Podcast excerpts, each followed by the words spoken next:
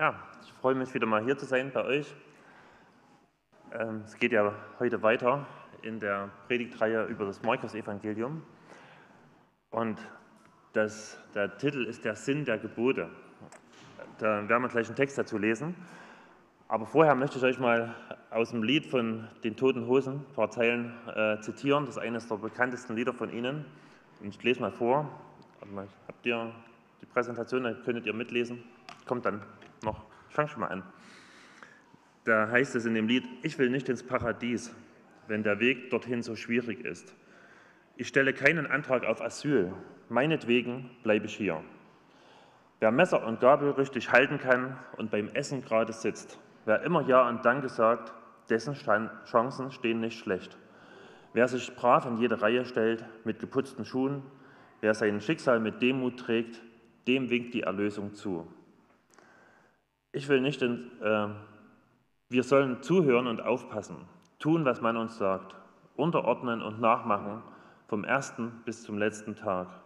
Jetzt kann ich ja weiter. Das können wir mitlesen. Vom ersten bis zum letzten Tag. Immer schön nach den Regeln spielen, wie sie uns befohlen sind, wie sie im Buch des Lebens stehen, in Ewigkeit. Amen. Ich will nicht ins Paradies, wenn der Weg dorthin so schwierig ist.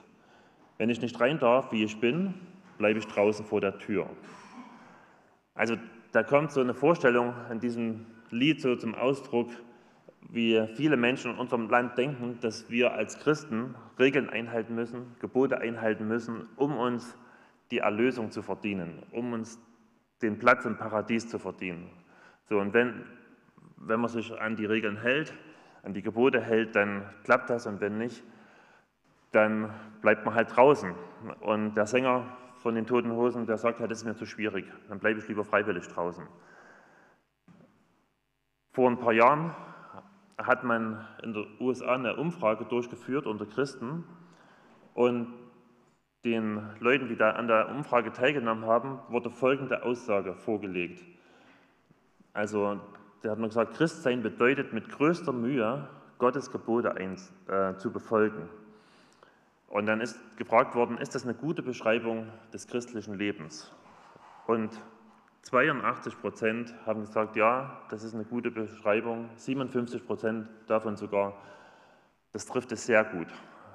Und das ist eigentlich traurig, weil Christsein was völlig anderes ist.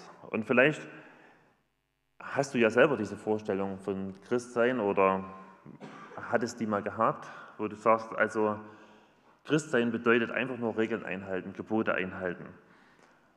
Und darum ist dieses Thema heute der Sinn der Gebote. Und wir wollen uns einen Text angucken aus dem Markus-Evangelium, Kapitel 2, Abvers 23. Und ich lese das so stückweise vor. Und der, wenn ihr wollt, könnt ihr ja mitlesen. Da heißt es, Vers 23 und 24, an einem Sabbat ging Jesus durch die Felder. Seine Jünger fingen an, am Weg entlang Ähren abzureißen und die Körner zu essen. Da sagten die Pharisäer zu ihm, hast du gesehen, was sie da tun? Das ist doch am Sabbat nicht erlaubt.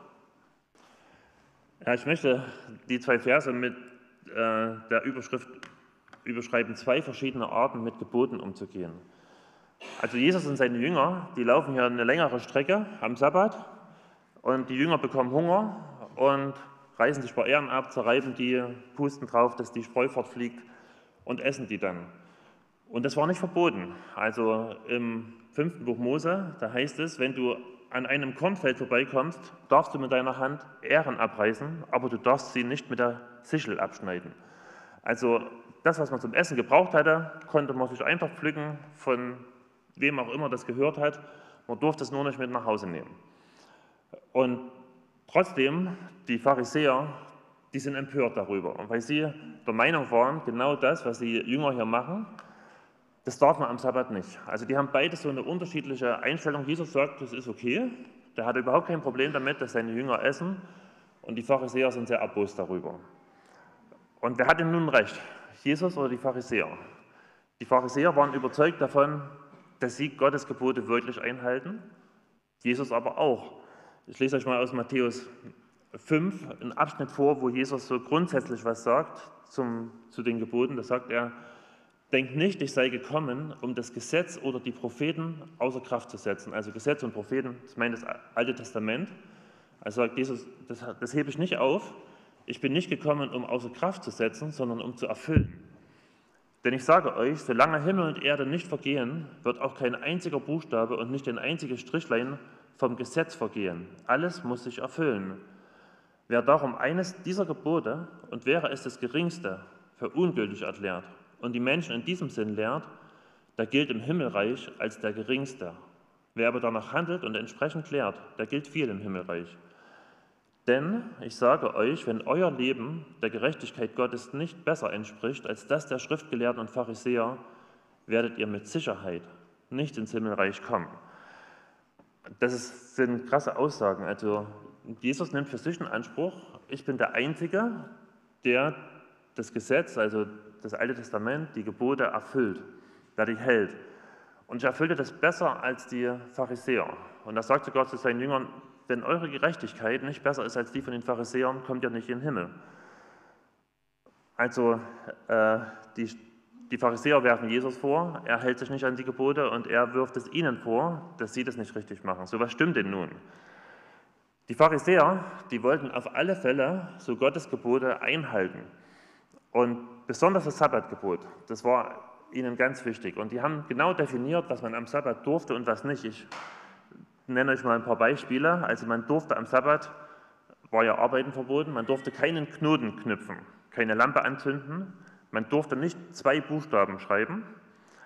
Wenn man sich einen Arm gebrochen hat, dann durfte man den mit Wasser kühlen, aber nicht verbinden, also nicht schienen.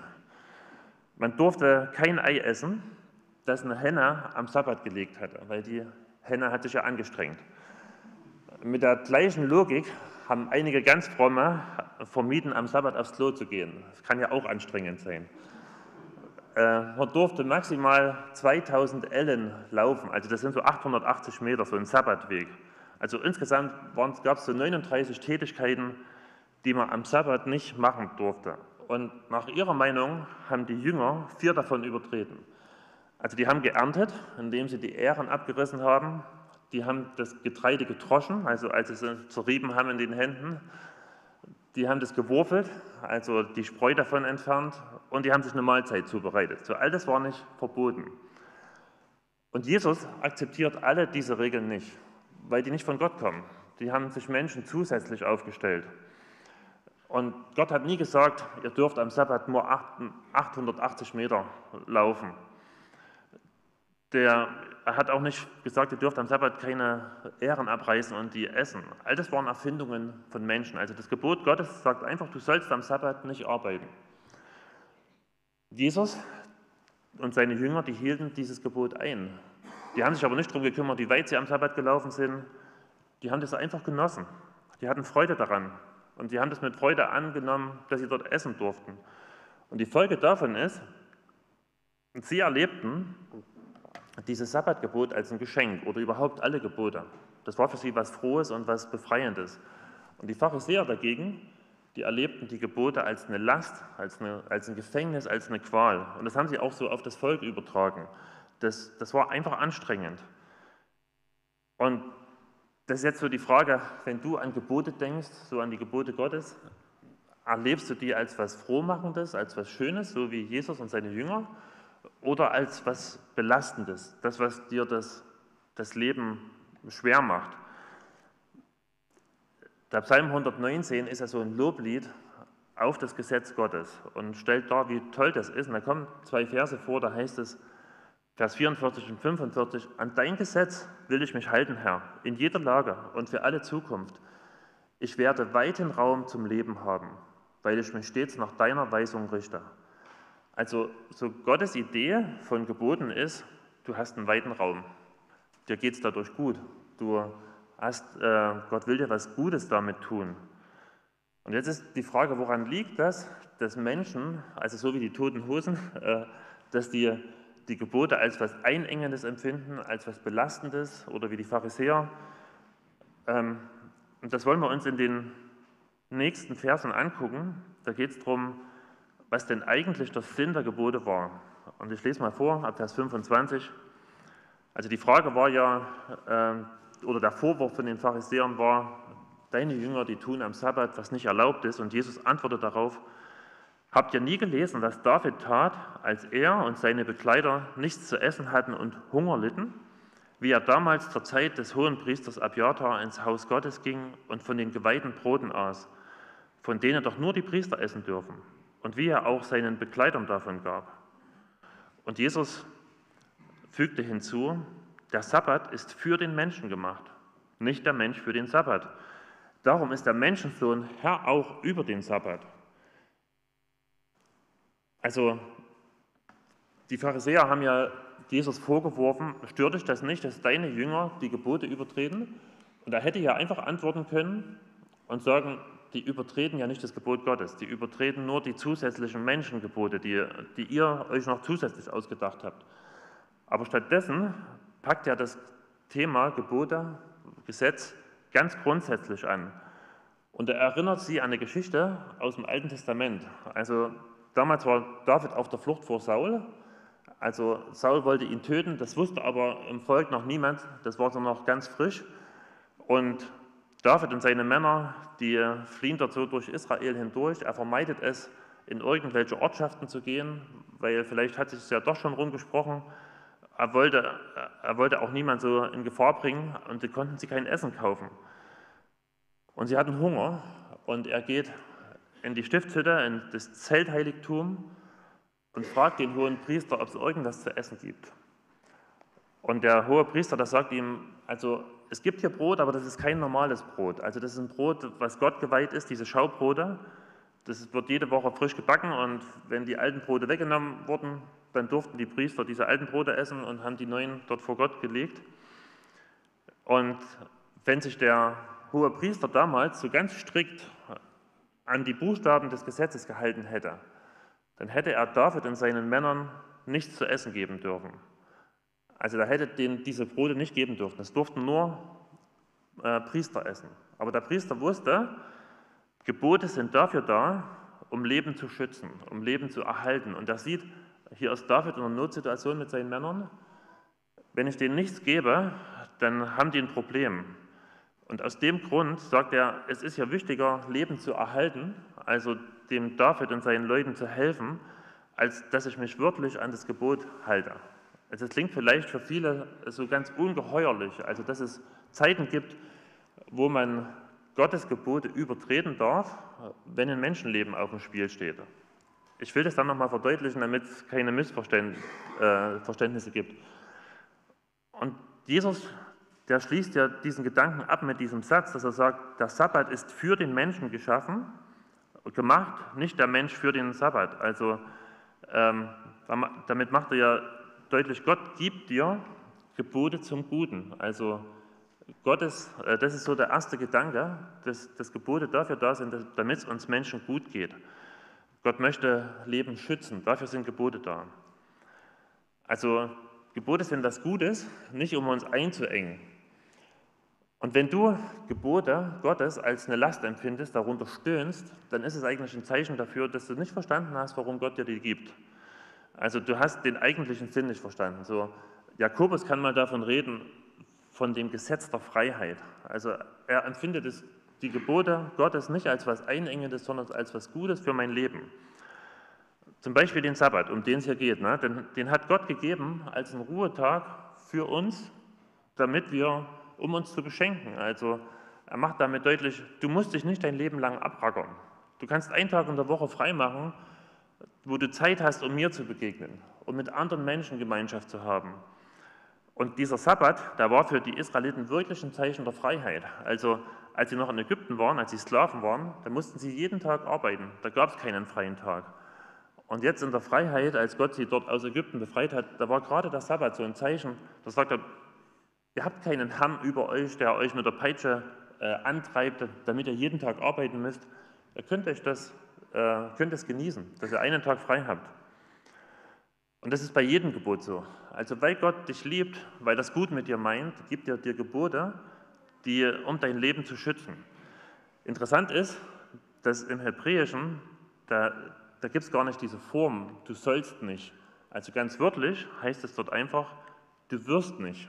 Also du wirst keine anderen Götter neben mir haben, zum Beispiel. Na, da, da steckt der Gedanke dahinter, wenn du wirklich verstanden hast, wie gut Gott ist, was er für dein Leben vorhat, dann kommst du gar nicht auf die Idee, dich an andere Götter zu hängen. Weil alle anderen Götter, alles, was irgendwie wichtiger werden könnte als Gott, das saugt dich am Ende nur aus. Das macht dich nur kaputt. Das, das, macht dein, äh, das raubt dir das Leben. Und Gott ist der, der dir das Leben schenkt. Und wenn du das verstanden hast, dann wirst du keine anderen Götter haben. Oder wenn du verstanden hast, dass es Gott mit dir gut meint und dir alles zum Leben gibt, was du brauchst, dann wirst du nicht stehlen. Dann kommst du gar nicht auf die Idee. Dann kannst du Gott bitten, damit er dir das gibt, was du brauchst. Also du brauchst nicht neidisch zu sein auf andere, weil du weißt, mein Leben ist in Gottes Hand und, und er versorgt mich mit dem, was ich brauche. Er gibt mir die Gelegenheiten, wie ich Geld verdienen kann, wie ich an, an Lebensmittel rankomme, dass es mir gut geht. Und, und das ist wichtig, äh, das zu begreifen, dass Gott, dass seine Gebote wirklich gut sind. Weil das Problem ist, das werden wir noch sehen oder haben schon gesehen bei den Pharisäern, du kannst dich an die Buchstaben des Gesetzes halten und am eigentlichen Sinn des Gebotes vorbeigehen. Also das wäre passiert, wenn der hohe Priester dem David nichts zu essen gegeben hätte. Und dann hätte er sich an den Buchstaben des Gesetzes gehalten, aber hätte den eigentlichen Sinn des Gesetzes übertreten. Weil es geht ja nie darum, ein Gebot um seiner selbst willen zu halten, sondern Gebote sind dafür da, dass wir damit Gott ehren, dass wir unsere Liebe zu ihm ausdrücken und unsere Liebe zum, zum Nächsten. Ich versuche das mal am neunten Gebot deutlich zu machen. Martin Luther hat das neunte Gebot in seinem Katechismus so übersetzt, er hat gesagt, du sollst nicht lügen. Wörtlich steht dort, du wirst gegen deinen Nächsten nicht als falscher Zeuge aussagen. Denkt man erstmal, das ist ja gar nicht so groß Unterschied, also Luther hat es ja gut zusammengefasst, aber wenn, wenn du mal drüber nachdenkst, dann merkst du, das ist ein riesen Unterschied zwischen beiden Aussagen. Und bei dem, bei dem ersten, bei dem du sollst nicht lügen, ist der Wert, den es zu schützen gilt, ist die Wahrheit an sich, so ein abstrakter Begriff.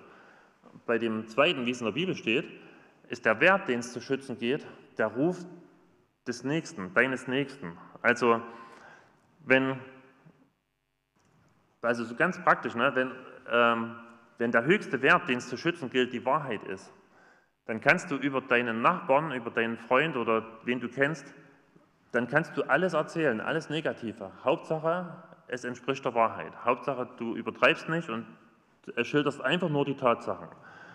Aber wenn der Ruf deines Nächsten der höchste Wert ist, den es zu schützen gilt, dann erzählst du halt nicht alles. Also dann sagst du, ich, ich versuche meinen, meinen Nächsten in einem guten Licht darzustellen.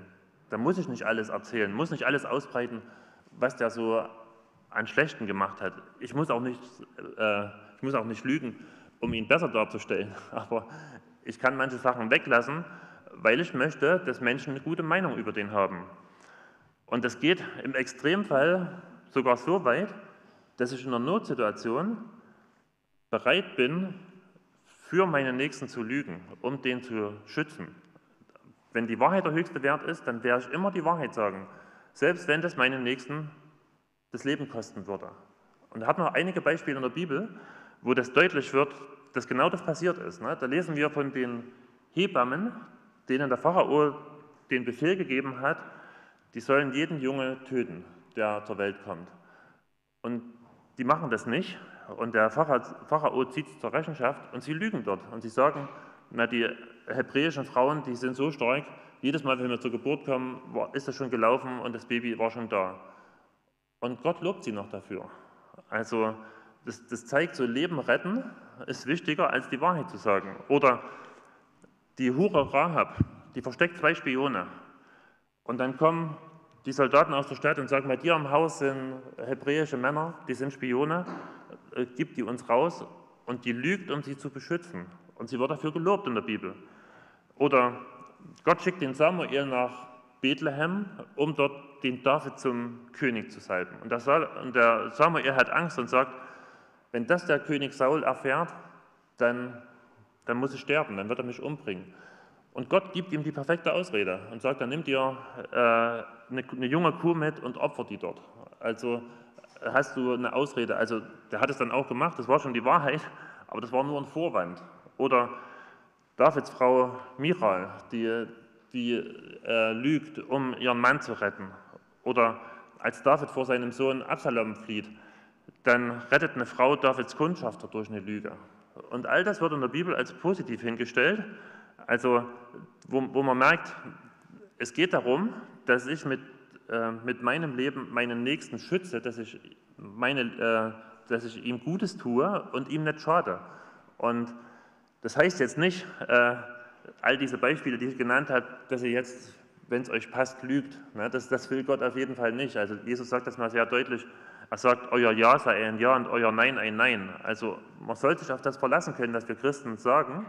Und trotzdem gibt es Ausnahmen. Also wenn das Leben eines anderen Menschen auf dem Spiel steht, in dem Moment ist es besser, ich lüge, als dafür mit meiner wahren Aussage dafür zu sorgen, dass dieser Mensch ums Leben kommt. Und, und das ist das Problem, wenn ich nur mich an den Buchstaben des Gesetzes halte, wie die Pharisäer das gemacht haben. Also dann, dann äh, erfülle ich das scheinbar und gehe aber am eigentlichen Sinn vorbei. Und das, ist, das, das macht so diesen riesen Unterschied aus, wie Jesus mit Geboten umgeht und die Pharisäer. Ne? Die Pharisäer empfinden die Gebote als, als einengend, als eine Last und Jesus geht da mit einer großen Freiheit umher.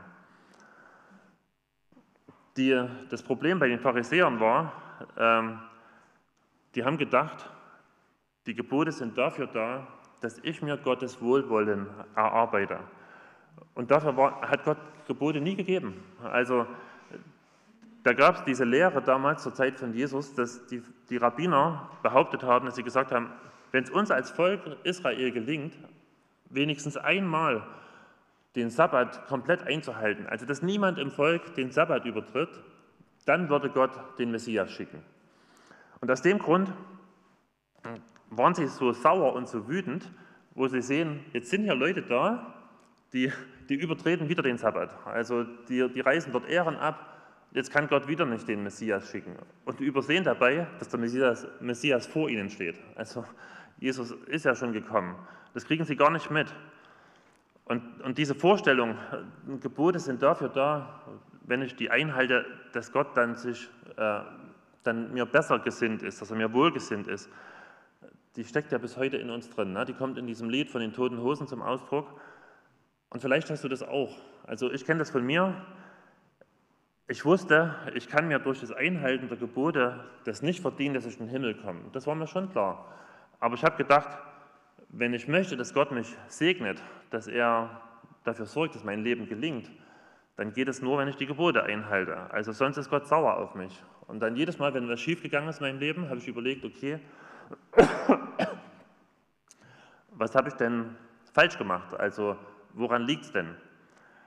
Oder wenn ich wusste, ich habe gesündigt, dann habe ich überlegt, okay, wie kann ich das wieder gut machen? Habe gedacht, okay, ich muss jetzt wenigstens einige Tage Bibel lesen und beten, muss mich zusammenreißen, damit Gott wieder gut mit mir ist. Ich weiß nicht, ob ihr solche Gedanken kennt. Ich kann dir bloß sagen, das war zu keinem Zeitpunkt der Sinn der Gebote.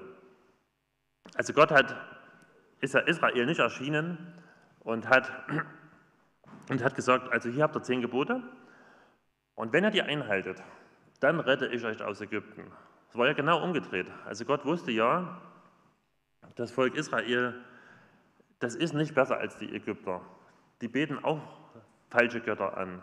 Die halten sich nicht an, an das, was mir wichtig ist.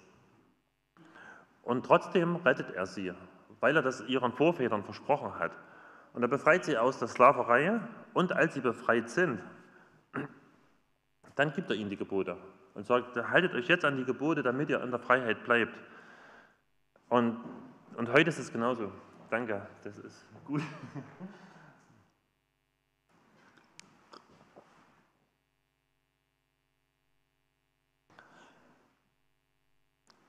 bei uns ist es ja genauso.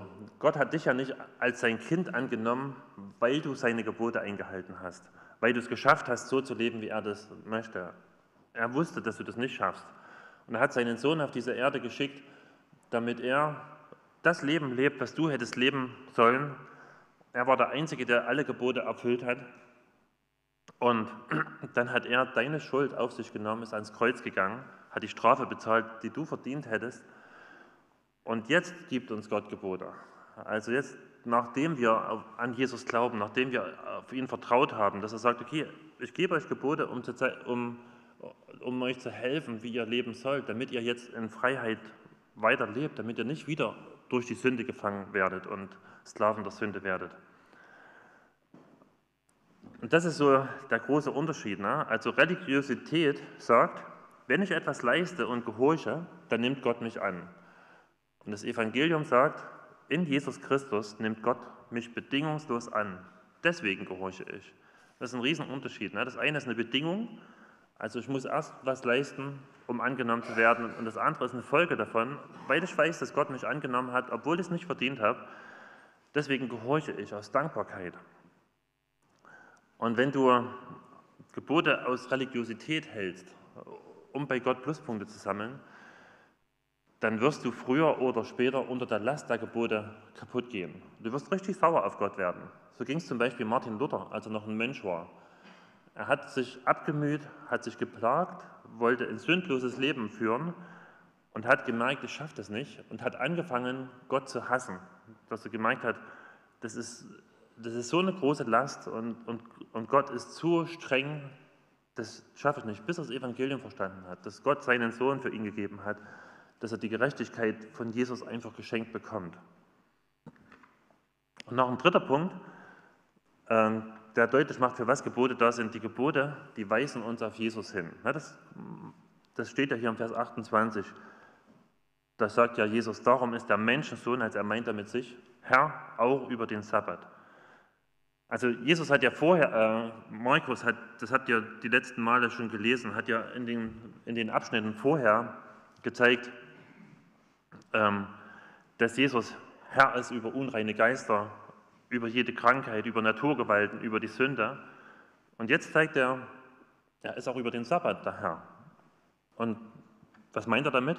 Also Jesus meint damit, wenn du wirklich den Sabbat richtig einhalten willst, dann brauchst du mich. Also dann, dann komm zu mir, weil er ist es ja, der den Sabbat erfunden hat. Wir lesen in der Bibel, dass Jesus der, derjenige war, der alle Dinge geschaffen hat. Also er ist der Schöpfer. Und wenn wir im ersten Buch Mose lesen, dass Gott in sechs Tagen die Welt geschaffen hat, dann ist das Jesus, der dort alles geschaffen hat. Und am siebten Tag ist er es, der dort ruht, der dort einfach eine Tag Pause macht. Also nicht, weil er erschöpft war, weil er müde war, sondern um uns einfach ein Vorbild zu geben.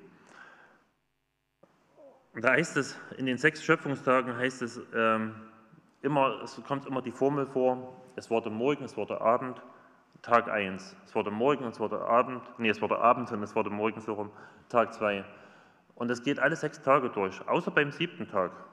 Da kommt diese Formel nicht mehr vor, weil eigentlich hätte Gott dann in alle Ewigkeit ruhen können. Die Arbeit war ja getan. Da musste man nichts mehr nachbessern. Vielleicht so eine kurze Nebenbemerkung, das ist ja interessant, dass Adam und Eva den ersten vollen Tag, den sie erleben, ist der Sabbat, also ein freier Tag, wo sie nicht arbeiten müssen, wo sie erstmal Gemeinschaft mit Gott haben können. Und Gott hätte theoretisch nach der Schöpfung nie wieder arbeiten müssen. Und doch sagt die Bibel, dass Gott irgendwann wieder angefangen hat zu arbeiten. Da heißt es in Jesaja 43, Vers 24, da sagt er zu Israel: Du hast mir Arbeit gemacht mit deinen Sünden. Du hast mich ermüdet mit deinen Sünden da wird das deutlich, also durch die Sünde, da ist es notwendig geworden, dass Gott angefangen hat, wieder zu arbeiten. Und das kommt direkt nach dem Sündenfall. Dann beginnt Gott zu arbeiten dafür, dass die Beziehung zwischen uns und ihm wiederhergestellt wird, dass die, dass die Welt wieder in den Zustand kommt, wie er es eigentlich gedacht hat. Und der, der den größten Anteil an dieser Arbeit hatte, das ist Jesus. er ist der Herr des Sabbats, also er ist auf diese Erde gekommen, hat deine und meine Schuld auf sich genommen. Er hat diesen Kelch des Zorns Gottes bis zum Ende ausgetrunken. Und dann hat er am Kreuz ausgerufen, es ist vollbracht. Also damit meint er, die Arbeit ist getan. Da muss man nichts mehr hinzufügen. Und das heißt, ähm, du musst durch das Einhalten der Gebote nichts mehr hinzufügen zu dieser Arbeit. Die hat ja Jesus für dich getan. Du brauchst dich nicht abzumühen und Gott irgendwie zu beeindrucken. Du darfst es einfach so annehmen, was Jesus für dich gemacht hat, als Geschenk. Und, und das meint Jesus damit, wenn er sagt, ich bin der Herr des Sabbats. Also er ist der, der den ersten Sabbat erfunden hat und den zweiten Sabbat, also so diese Freiheit von, von diesen Werken, dass wir uns nicht mehr abplagen müssen, Gebote einzuhalten, um Gott zu gefallen, sondern äh, wir dürfen uns auf das stellen, was Jesus für uns getan hat und halten dann die Gebote, äh, weil er uns dabei hilft. Und Jesus will das, was er gerade deutlich gemacht hat, den, ähm, den Pharisäern nochmal so ganz deutlich machen. Und darum geht er an einem anderen Sabbat, vielleicht gleich der nächste oder übernächste, geht er wieder in die Synagoge. Bei Lukas und Matthäus heißt es, er geht in ihre Synagoge, also zu den Pharisäern, die ihn hier angegriffen haben und gesagt haben, deine Jünger haben den Sabbat übertreten. Und er geht bewusst dorthin und möchte ihnen deutlich machen, was ist denn die eigentliche Ursache dafür, dass ihr Pharisäer so ganz unterschiedlich mit dem Gesetz umgeht als ich und die, die Jünger. Und da wird deutlich, so das eigentliche Problem, das ist unser Herz. Und ich lese mal noch Kapitel 3, Vers 1 bis 6, da heißt es, als Jesus ein anderes Mal in die Synagoge ging, war dort ein Mann mit einer verkrüppelten Hand. Die, die einen Vorwand suchten, um Jesus anklagen zu können, beobachteten aufmerksam, ob er ihn am Sabbat heilen würde. Steh auf und komm nach vorn, sagte Jesus zu dem Mann mit der verkrüppelten Hand.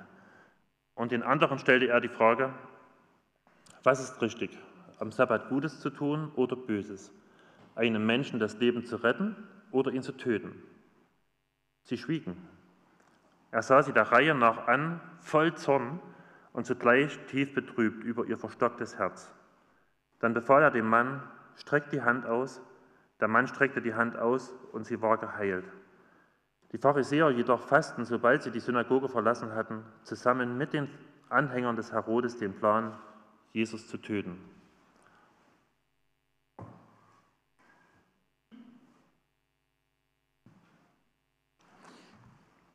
Also die die Pharisäer, die lauern hier Jesus auf, die suchen einen Grund, ihn bei der, bei der Religionsbehörde anzuzeigen und dass er zum Tod verurteilt wird. Und Jesus weiß das. Und er weiß, was hier vorgeht, aber er hat keine Angst. Und er weiß, das, was, was jetzt passiert hier in der Synagoge, das könnte mich das Leben kosten. Und trotzdem tut er es. Also er lässt den Mann mit der verkrüppelten Hand bewusst in die Mitte treten damit ihn jeder sehen kann. Also für die Pharisäer ist dieser Mann einfach nur der Anlass dafür, dass sie, dass sie Jesus anklagen können, dass sie ihn verurteilen können. Der Mann selber ist ihnen völlig egal. Also sie haben kein Mitleid mit ihm. Der, der ist halt einfach nur ein Objekt, was sie benutzen können, um Jesus zu verurteilen. Und Jesus dagegen, der sieht die Not dieses Mannes, der hat Mitleid mit ihm. Und er sieht, der hat eine verkrüppelte Hand, mit der kann er nicht arbeiten, die stört ihn sogar noch, die hängt einfach nutzlos am Körper umher, also die behindert ihn noch. Und er stellt ihn in die Mitte, also wahrscheinlich will er damit sagen, guckt euch doch mal den Mann an, äh, versetzt euch doch mal in seine Lage, überlegt doch mal, was das, was das bedeuten würde, wenn euch so gehen wird. Und dann fragt er, ist es am Sabbat erlaubt, Gutes zu tun oder Böses zu tun? Leben zu retten oder zu töten? Und das ist eigentlich die entscheidende Frage. Darum geht es beim Sabbat. Also, das ist ja die Frage, was ist der Sinn aller Gebote? Geht es darum, Gutes zu tun äh, oder Böses zu tun? Geht es darum, Leben zu retten oder Leben äh, zu, oder zu töten? Und die Antwort ist logisch. Also, die Pharisäer hätten das einsehen müssen und hätten sagen müssen, es geht immer darum, Leben zu fördern, zu schützen. Es geht immer darum, zu heilen. Also es ist doch logisch, dass der Sabbat dafür da ist, dass man an dem Sabbat heilt, dass man nicht noch einen Tag wartet, sondern dass der Mann so schnell wie möglich aus seiner Notsituation rauskommt. Aber sie schweigen, so steht es hier.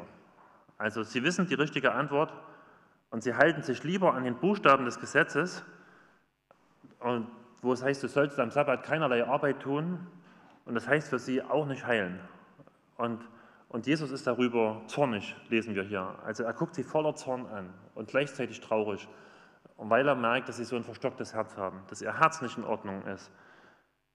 So, er merkt, sie halten sich an den Buchstaben und gehen am eigentlichen Sinn des Gesetzes vollkommen vorbei. Jesus sagt ja mal, wird ja mal gefragt, was so das größte Gebot ist. Und er fasst ja damit alle Gebote zusammen und sagt, liebe Gott, deinen Herrn mit deinem ganzen Herzen, mit deinem ganzen Verstand, mit aller Kraft und deinen Nächsten wie dich selbst. Also bei allen Geboten geht es um Liebe. Also Liebe zu Gott kommt zum Ausdruck und Liebe zu meinen Nächsten. Und die Pharisäer, die halten sich stur an das Wort und ihre Herzen sind voller Hass. Da ist keine Liebe zu Gott da, da ist keine Liebe zum Nächsten da. Und deshalb ist Jesus so empört, so zornig darüber.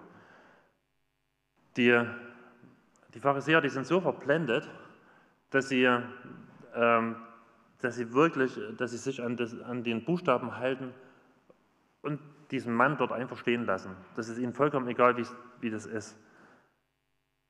Und das Interessante ist, am Anschluss an den Gottesdienst, da treffen die sich und diskutieren, wie sie Jesus beseitigen können. Also so ein Mordplan war seltsamerweise keine Arbeit. Also das konnte man tun am, am Sabbat. Also sie machen genau das, was Jesus ja sagt. Ne? Er fragt sie, was darf man am Sabbat?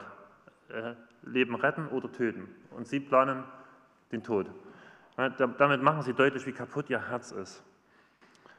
Und, und das macht das auch für uns deutlich, dass, dass du sagst, wie du mit Geboten umgehst, äh, wie du darauf reagierst, was Gott in seinem Wort sagt, das offenbart, wie dein Herz aussieht.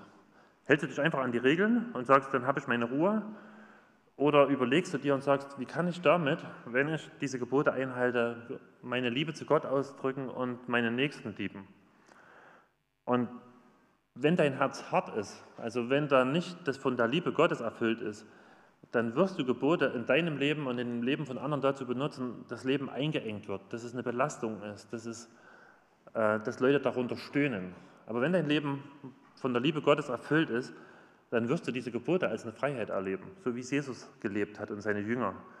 Und, und das wünsche ich dir, dass, dass du äh, da so ganz neu zu Jesus kommst und, und zu Gott kommst und einfach entdeckst, wie Gott sich das eigentlich vorgestellt hat mit den Geboten. Und dass du das als was Schönes, als was Gutes empfindest, wo du sagst, das, das macht mein Leben reich und damit führt mich Gott in die Freiheit. Amen.